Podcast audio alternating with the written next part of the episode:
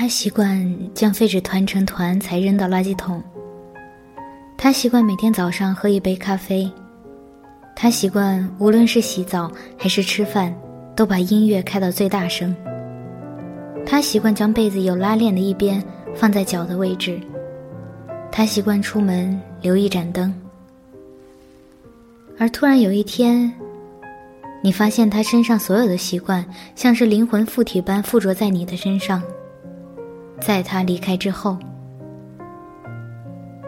你突然发现有一天，你也习惯了早上喝咖啡，你也会在做饭的时候把音乐开到最大声，开心的时候还会跟着跳跳舞，你出门也会留一盏灯。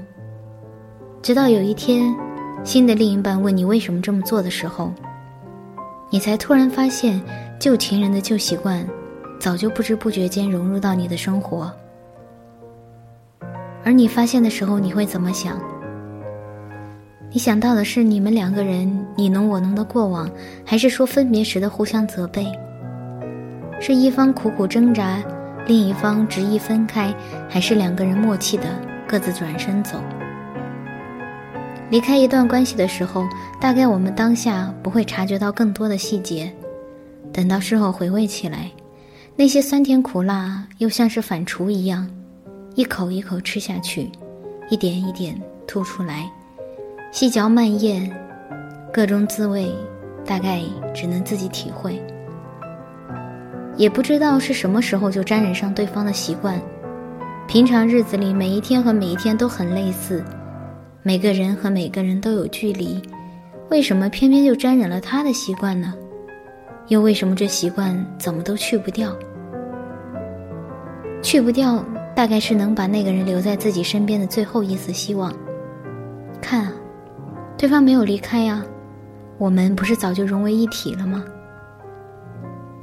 小严谨的一篇文章《习惯与损伤》里举了这样的例子：有个女孩因为前任喜欢看球赛，经常在笔记本上记录好球赛直播的时间，设好闹钟，即使半夜很困，也要陪着男友一起看。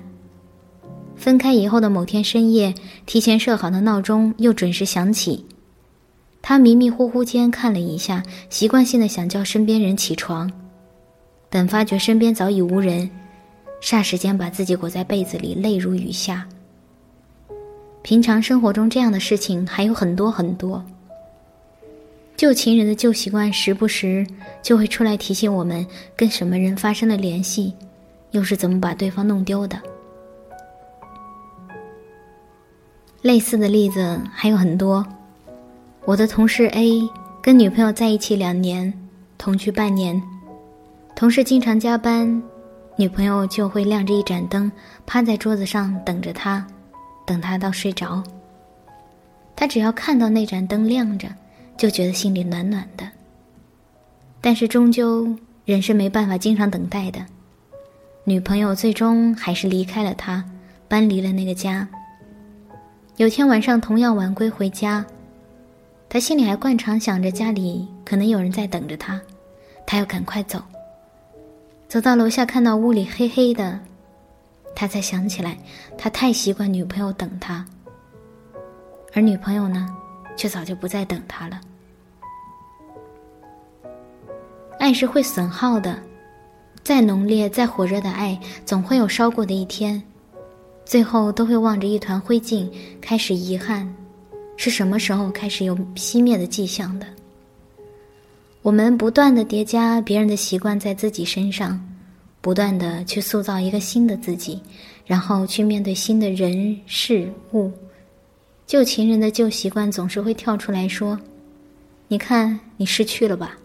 你看，你没完全失去吧？你看，你现在放下了吗？”你看，你也没完全放下吧。所以，真想知道，有没有一种什么方式是可以让爱久一点点？或许每次爱的少一点，爱的轻一点，把爱像挤牙膏一样，每次只挤一点点，会比较长久吧。